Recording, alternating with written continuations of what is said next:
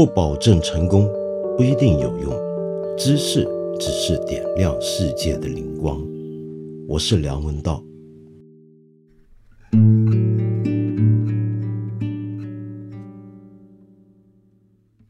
你知道吗？以前刽子手啊，在行刑之前，犯人或者犯人的家人偶尔会给他塞点小钱，或者说都会给他塞点钱。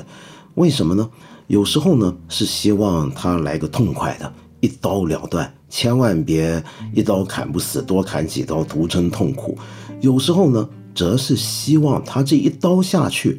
刚刚好砍死犯人，但是呢，让脖子的皮还留着那么一点，这叫做保个死有全尸嘛。那么最后勉强叫做入土为安。呃，曾经有过这么一个北京大学的校长。他也被判死刑要处决，他呢就不肯塞钱给这个刽子头，觉得这是贿赂。于是呢，这个刽子手下刀的时候，刚刚好砍断了他的脊椎，但是不断气管，所以他死的相当痛苦，是慢慢的呻吟的倒在自己的血泊中这么死去的。你可能会觉得很惊讶，北京大学历史上面难道有校长是被砍头砍死的吗？有的。这个校长叫做徐景成。我那天纪念我自己念中文大学的呃已故的校长高锟教授，就让我想起来北大现在这个很多人都忘记了的校长徐景成。严格来讲，那个时候北大还不叫北大，而叫做京师大学堂，也就是北京大学的前身。你一听就知道这是清朝的历史，没错。徐景成呢是清末的一个非常重要的外交官，生于道光二十五年九月二十二，换成西历呢，那就是一八四五年的十月二十二号。他是浙江嘉兴人，官宦世家。一八六八年呢中了进士，被点进翰林院当编修。那个时候啊，正好是洋务运动勃兴的年代。他在那个时候就预测到以后国家大事必重邦交，于是他很刻苦的自己跑去学国际法跟外交，所以李鸿章这个最懂洋务的大臣非常赏识他，陆续在几次的外交交涉当中，他都给过意见，包括明成真记者在跟俄罗斯就伊犁当年新疆伊犁的事件的谈判争取之中，他也有参与。那么后来到了光绪六年的时候呢，他身为翰林，很罕有的被派成当公使，预备要出使日本。你要知道，在那个年代啊，当国家的大使出国代表国家，并不是一件很光荣的事情。他的官场上的人或者他的私下的好友，都要替这个徐景成惋惜。觉得你一个好好的官员，一个读书人，一个翰林院编修，怎么能够到外国当大使呢？这个叫什么？这个叫做媚夷啊，就是讨好外夷，这是不对的。好在这个徐景成呢，那时候要出使日本这件事没去成，因为很不幸，他父亲去世了。但是该来的总是要来。一八八四年呢，他被派去。担任法国、德国、意大利、荷兰还有奥地利等好几个国家的大使，那么同时呢兼驻比利时公使。那么那个时候呢，他接的一个任务啊，在他上一任呢，有一个清朝的外交官叫李凤苞。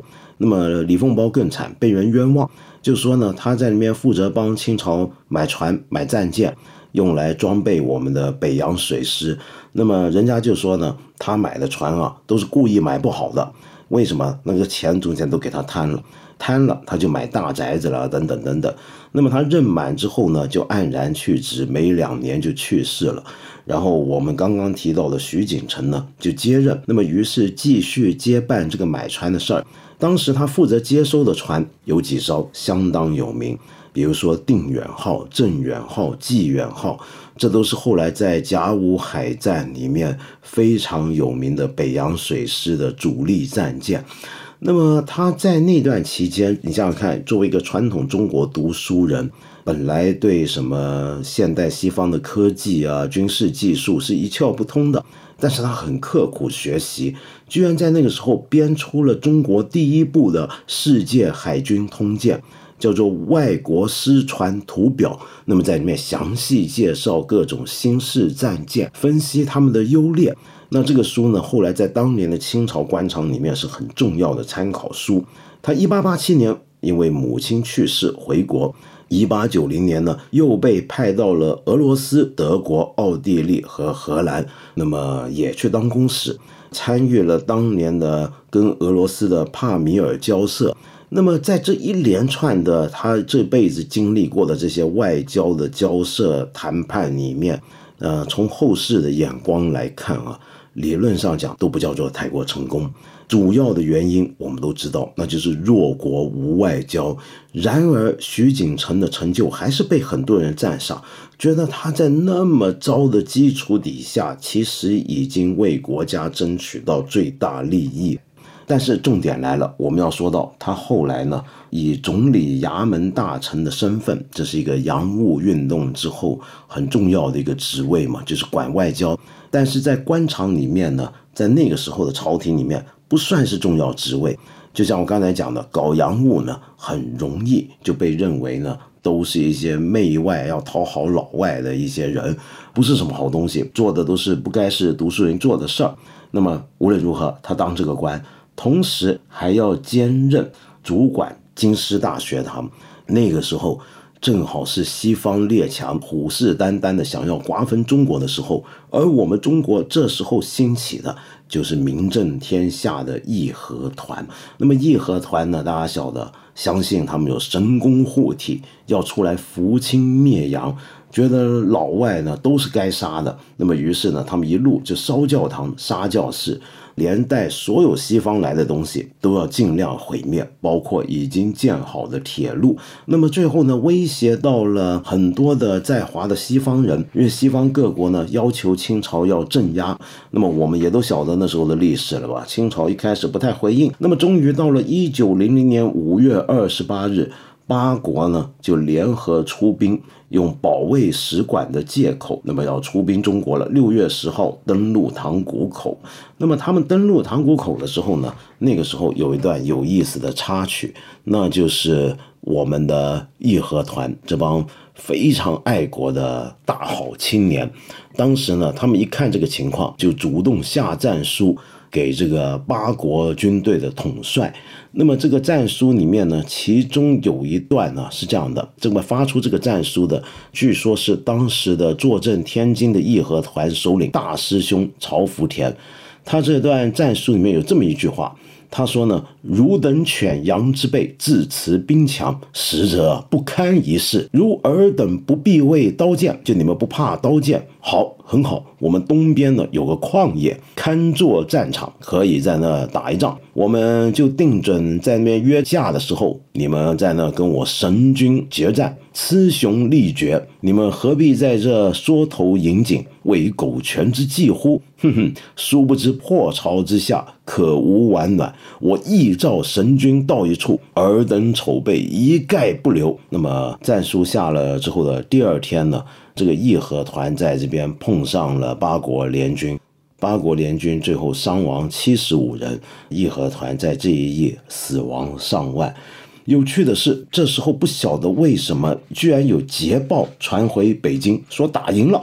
那么慈禧呢，本来也说是要解散义和团，但是这个时候呢，他改变主意，一方面是收到打赢的消息。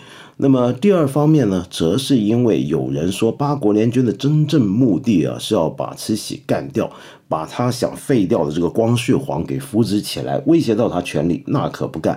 那么当然，关于这段历史，后来有很多研究，相当复杂。我们这里呢，就先按传统说法这么讲一讲。好，终于到了六月十六号，那么慈禧在那天开始一连开了四次御前会议，讨论这该怎么办。眼看着这个天津没了，然后呢，八国联军就要打进北京了，这该怎么办才好呢？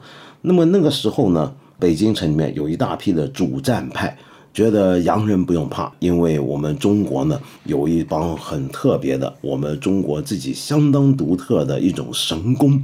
而且呢，这都是爱国主义分子，不能够灭掉我们自己爱国主义分子的志气，是不是？那么于是呢，他们又当然也觉得这个八国呢太过嚣张，都已经入侵我们了，我们还跟他们客气什么呢？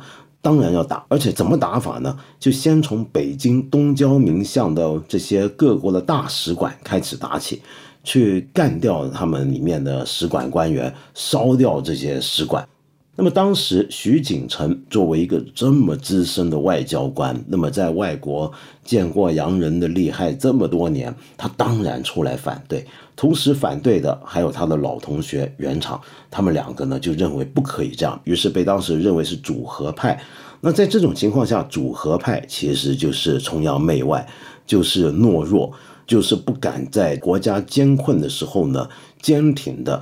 站在这里保住国家利益，不愿意为保住国家利益而战，反而叫国家去废掉自己爱国志士的那股热情，说什么解散义和拳，这太不对了，对不对？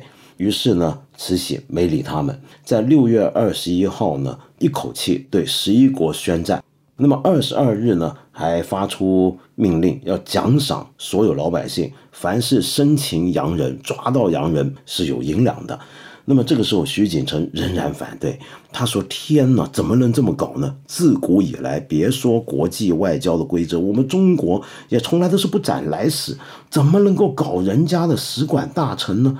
这是不对的。”那么终于七月中旬，八国联军攻陷了天津。这个时候呢？许景成跟这个刚才我叫原厂又合奏给上书，又说要保护使馆，镇压义和团。那么，但是这时候慈禧呢，已经走上了一条不归路了，当然不听他们的话。七月二十八号，徐景成跟原厂莫名其妙的被抓捕，抓捕了之后呢，就送到菜市口。送到菜市口，大家听到这个名字很熟，那是干嘛的地方？那就是砍头的地方。于是就发生了我刚才一开始所说的那一幕。当时这个斩杀这两个人的现场，据说很多北京老百姓在那里看热闹，就像鲁迅先生写过的人血馒头那种场景，大家喜欢看人砍头。而这一次砍头砍得特别，因为据说砍的是一些崇洋媚外的二毛子，一些假洋人。那么所以大家呢还纷纷叫好。觉得杀得好，就想开心鼓舞的看他们怎么被砍头，拍手叫好。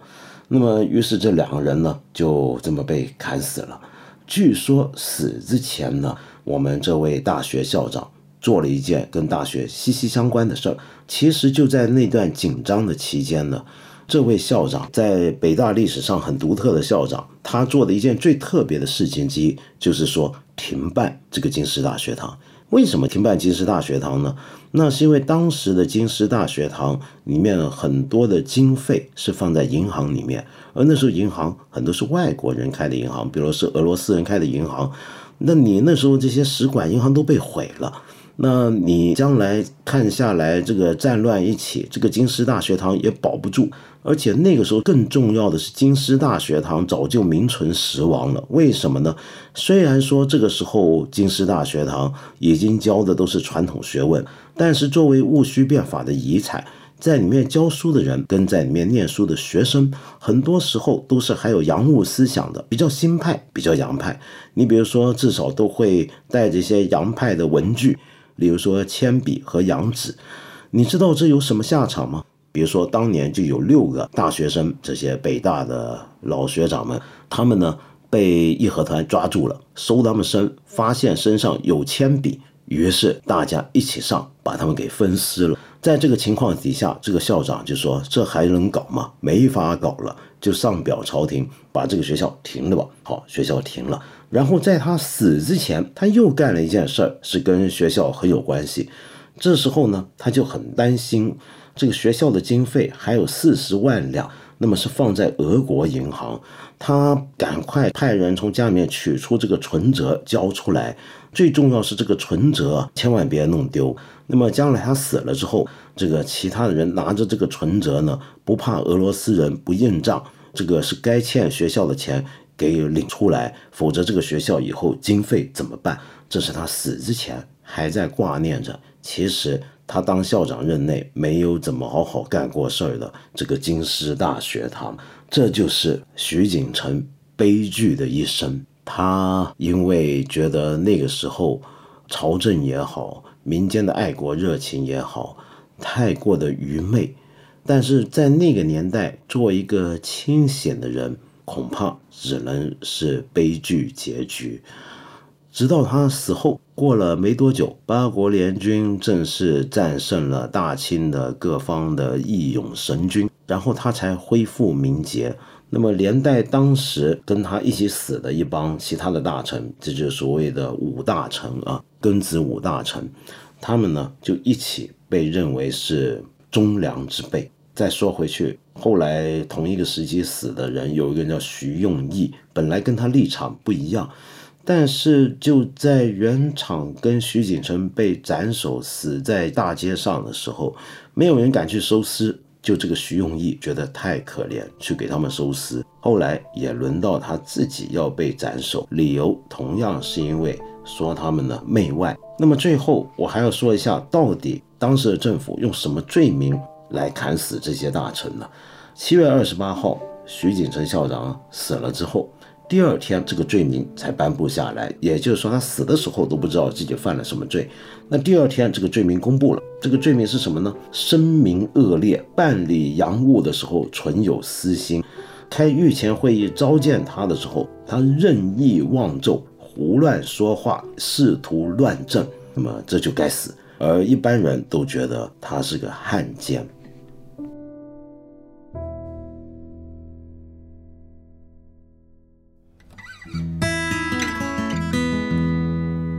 有一个朋友叫福康安，他问我一个很简单又很复杂的问题。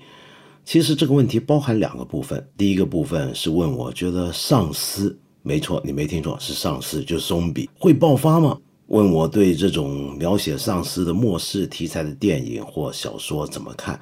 这个问题后半部比较不好回答，我们先答后半部好吗？我觉得所有末世题材的电影跟小说呢。我都觉得挺好看的，因为它都是一个提醒，提醒我们在人类终结的那一刹那，社会会出现什么情况。我反而觉得各种的末世题材，由于什么而末世不重要，重要的是末世时刻人们会有什么样的表现。在这时候，好像比较能够看到一些人性很底层的东西。你觉得是不是这样子呢？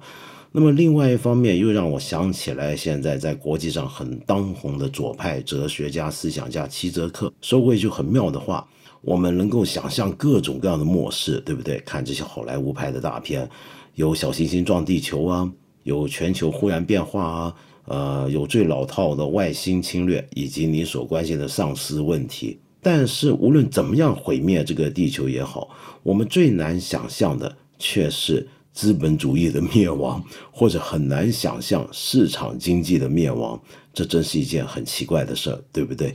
好像我们都觉得最后地球能够被外星人干掉，但是市场经济呢是不会有末世的。呃，好，话说回来吧，那么丧尸会不会爆发呢？会啊，当然会啊。我觉得现在就已经爆发了。我常常在路上看着大家低着头盯着手机，我觉得看起来都挺丧尸的，你说呢？我们八分这个节目每星期三、每星期五都会在看理想 APP 和看理想微信公众号同步更新。欢迎你给我留言，提出你的问题或者建议。我们今天就先聊到这里了，下期节目再接着谈。